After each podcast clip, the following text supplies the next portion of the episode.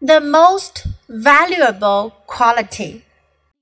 If your first attempt at achieving your goals seems futile, should you move on and do something else?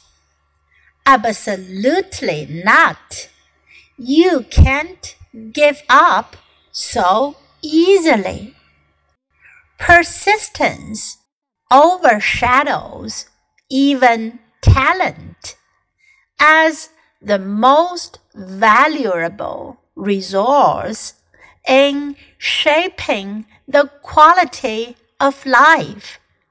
Persistence can overcome any difficulty. After all, no one ever achieved a goal by being interested in its achievement. One must be committed. Isn't it possible that short term failures may actually provide you with the necessary insights or distinctions to create even greater success in the future.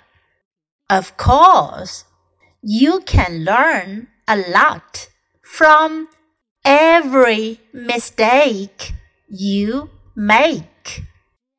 As you look back now over your unsuccessful attempts in the past, what have you learned?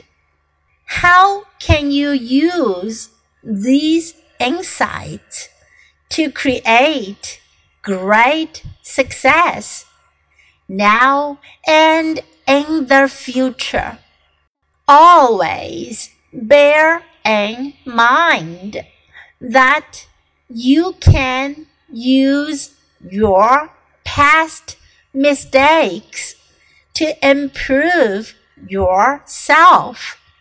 Remember, the only true failure is the failure to try